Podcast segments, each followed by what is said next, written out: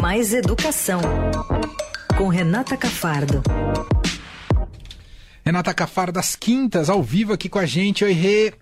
Oi, tudo bem, pessoal? Tudo jóia, e você? Tudo jóia. Bom, hoje você traz um tema aqui que a gente já abordou num, uma certa vez, né, para falar sobre ensino à distância. Tem nova decisão do MEC em relação a cursos de EAD, é isso, Rê? Isso, hoje saiu uma decisão do MEC, a gente deu aqui com exclusividade no Estadão no começo do dia, que o MEC publicou uma portaria suspendendo os processos de autorização de novos cursos à distância, de 17 áreas. São mu muitas áreas, como direito, medicina, é, biomedicina, educação física, enfermagem, farmácia, nutrição, tem muitas áreas da saúde, né? Mas tem também geologia, tem psicologia e principalmente as licenciaturas, né, que formam é, professores. A gente sabe que essa questão da EAD no Brasil, né, fala-se EAD, educação à distância, ela cresceu muito nos últimos anos. Em 2017 teve uma uma determinação ali do então ministro é, Mendonça Filho, que acabou facilitando a abertura de polos à distância para instituições que já tinham autorização, então ela podia ir abrindo mais polos sem pedir é, credenciamento, autorização específica para cada curso. E aí teve uma explosão, para vocês terem uma ideia, entre 2012 e o ano passado, né, que é o último número que a gente tem, 2022, os, o número de, de, cursos de graduação aumentou 700% no Brasil. Nossa, é muita de, coisa. É muita coisa. Hoje a gente tem é, mais de 4 milhões de alunos estudando à distância no país. Ainda é, é menos do que o número que é presencial, que é de cerca de 5 milhões, mas em algumas áreas não é. Por exemplo, como eu falei das licenciaturas, né? Na formação de professores, a cada 10 alunos, 6 já estão estudando à distância o que é um grande problema, né?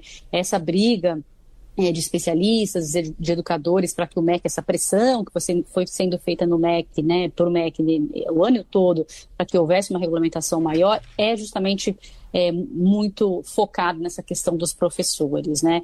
Porque a gente tem uma, uma formação muito ruim e isso obviamente influencia a educação, né? No mundo inteiro a gente não vê paralelo, assim, de tanta educação à distância. É claro que depois da pandemia houve um aumento, houve uma necessidade, né? Houve uma, uma agilidade e, e, descobertas né, de novas formas de fazer educação, ensino superior e básico, mas isso é um, é um crescimento assim que se você olha nos, nos, nos índices, você vê que a partir ali de 2017, 2018 inverte, né? A gente tinha uma maioria dos alunos no presencial e uma minoria à distância, que deveria ser né, a exceção, né? A gente não pode imaginar que a graduação à distância é, é, é, é, é o, é o que, né, o usual, e hoje a gente tem das pessoas que ingressam, por exemplo, os ingressantes de quem entra hoje, atualmente no país, a maioria que entra, entra em curso à distância. Né? A gente ainda tem uma maioria de matriculados em curso presencial, mas daqui a pouco isso também se desequilibra, porque todo mundo que está entrando, né, a maioria que está entrando, está entrando em curso à distância, e os cursos foram sendo abertos em várias áreas,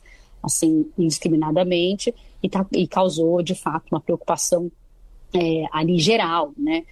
O, o para a gente ver assim um pouco o outro lado, né? Tem quem argumenta que esses cursos é, são necessários para uma parcela da população é, mais vulnerável, que precisa trabalhar e que consegue aí só fazer um, um curso de graduação se for em horários é, ali de uma forma mais né, independente, em horários que ela tem mais autônomo, do jeito que ele consegue à noite, no fim de semana, é, e aí sim ele conseguiria fazer uma faculdade. Eu entrevistei uma vez um, um, aluno de um curso de formação de professores, né, que tinha se formado já, professor na verdade, e ele me contou ali a história dele e eu me sensibilizei que às vezes realmente é, pode ser necessário, né, e aí o que a gente tem que focar é na questão da qualidade desse curso à distância, né, foi o Douglas Teixeira, que é lá, lá do Rio de Janeiro, ele me disse que o fato dele não ir para a faculdade, não precisar ir para a faculdade todo dia, foi, que, foi o que permitiu que ele fizesse um estágio como professor durante o curso e conhecesse a realidade da sala de aula, porque ele já trabalhava numa outra coisa, que não era como professor, para poder pagar a faculdade. Então, como é que ele ia fazer o estágio de professor, que é super importante, né, para a formação prática dele? Ele não teria, não poderia parar o trabalho dele se ele fizesse só o estágio, que não ia remunerar ele, não conseguia pagar a faculdade. Então, se ele fizesse a faculdade, ele ia ter horário suficiente para fazer faculdade, estágio e trabalho. Sim. Então, ele pegava, trabalhava e fazia estágio ao longo da semana, e no fim de semana ele pegava todas as aulas online que ele tinha perdido e fazia. Né? Não, é, não são aulas que necessariamente são ao vivo. Então, ele conseguia estudar, fazer o curso dele é, de pedagogia, por exemplo, é, no fim de semana, que era a única hora que ele tinha é, para fazer isso, né? E assim, a gente vê que a grande maioria dos alunos né, desses cursos, finalmente de formação de professores, à distância, são de baixa renda. E, e, aí o que as universidades aí que oferecem esses cursos, as universidades privadas, né, na maior parte das vezes argumentam que é isso, é ou isso ou nada. Essa é a única chance dessas pessoas fazerem ensino superior. Mas aí a gente precisa olhar para a qualidade, né? Isso é que precisa olhar também. Não adianta também querer barrar só a quantidade, né? Como agora essa portaria está prevendo, e, e não olhar a qualidade desses cursos. O que já se tem não é bom. Né? O que a gente tem já de indício de qualidade, a gente tem, por exemplo, que é, os cursos EAD, em geral, sempre tem nota mais baixa do que os cursos na mesma área no presencial. Né? A gente sabe que os cursos EAD para formação de professores, eles têm muito menos estágio, as pessoas fazem muito menos estágios, até por essa dificuldade mesmo que eu mencionei aqui da pessoa estar tá trabalhando, isso tira a qualidade da formação do professor, é, obviamente, e ainda eles têm muita evasão.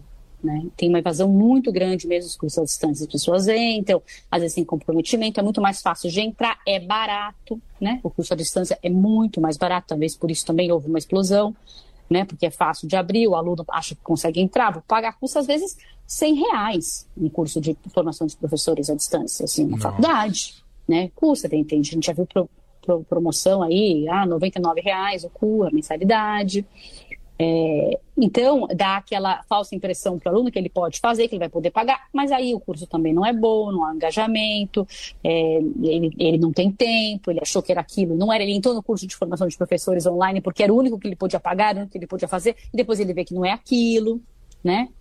É, então, é, é, algo bem complexo. Esse passo assim que o MEC está dando tem sido elogiado por educadores, porque estava sendo pedida uma regulamentação maior.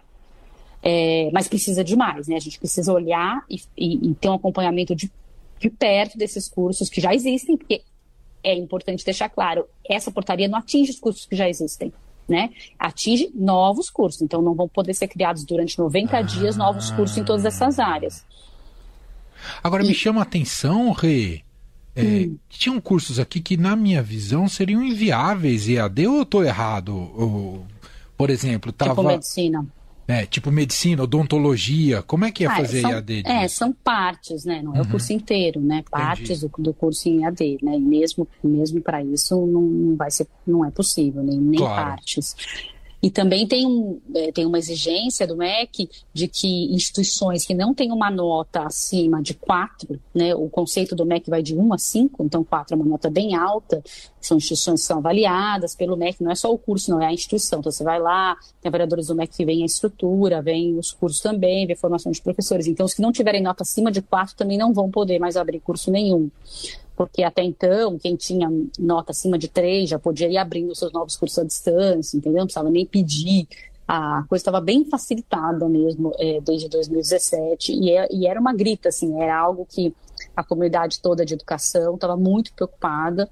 É, eu falei, inclusive, com a Associação de, de, de, Universidades Comunitárias, né, que aí representa aí universidades que também é, concordou com a medida do MEC, dizendo que que era algo que não só precarizava o ensino, mas também dificultava para os professores. Os professores tinham ali aquela aula deles que eles, tinham, que eles fazem, né? Por exemplo, online, replicada aí sem direito autoral nenhum, né? Indo por aí pela internet, sabe, sabe para onde. Então, há, há, uma crítica aí dos professores também em, em, fazer essa aula, essa aula perder ali a sua, né? Não ter, não ter direito algum pela aula que ele faz, né? Porque as universidades replicam as aulas para lá e para cá. É, então, mesmo algumas universidades que não são públicas, as universidades públicas têm muito menos, né? A gente vê quando a gente fala em EAD, a gente está falando de universidade privada, né? E que, em geral, na sua maioria, é, tem notas mais baixas em avaliações, né? Então, com menor é, qualidade. Então, é algo que veio, assim, como, um, é, como algo que estava sendo esperado já há um tempão. Eu até mandei a matéria para algumas fontes, algumas disseram, ah, finalmente, sabe? O MEC fez isso, era algo que estava sendo muito esperado há algum tempo, mas a gente espera que se continue olhando para isso. Agora, o que o MEC pretende é soltar, é, dentro desses 90 dias aí que vai ficar tudo paralisado, uma política né, de educação à distância. O ministro tem dito que isso tem que ser regulado, né? Quando saiu esse censo aí que eu mencionei, que deu esse aumento de 700% no número de, de, de cursos à distância, isso foi esse ano mesmo, o ministro é, já falou da sua insatisfação, é, que ele entende que é algo que às vezes o trabalhador precisa, né? É, porque não consegue se deslocar, mas tinha que avaliar, o ministro Camilo Santana disse que precisaria avaliar que curso pode ser ofertado e se a é. formação vai ser boa. Ele chegou a dizer, não estamos demonizando o ensino à distância. É, ele é importante para facilitar a vida, mas ele, ele quer prezar pela qualidade da oferta desses cursos. E o primeiro passo é esse, né? É parar de abrir, né?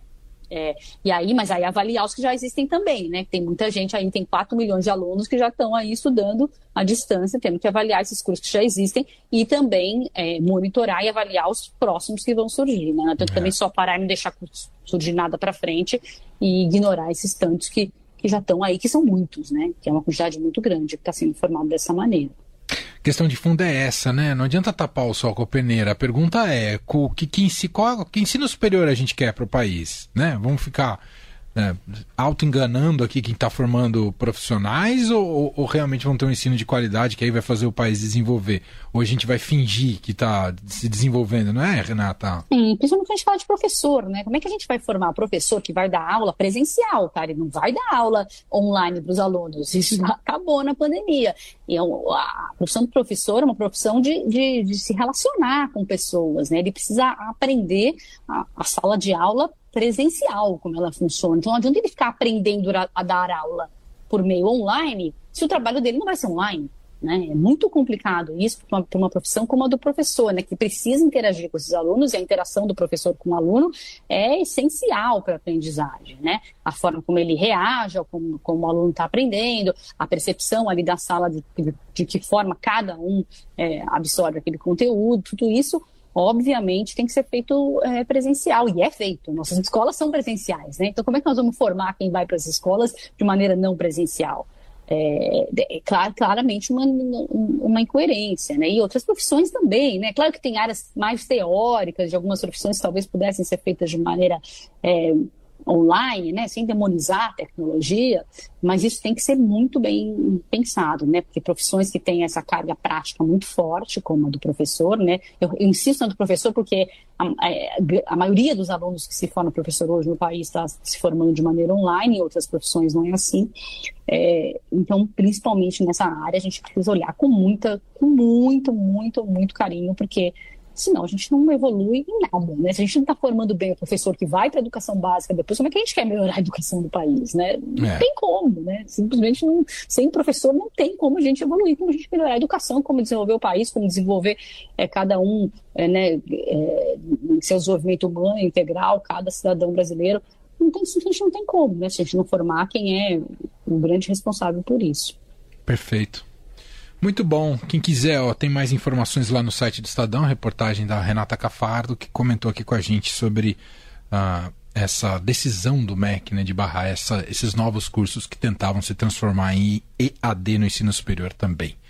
Rê, e tem a lista completa lá dos cursos. Rê, obrigado mais uma vez, beijo para você e até semana que vem. Rê. Obrigada, gente. Um Boa beijo. tarde.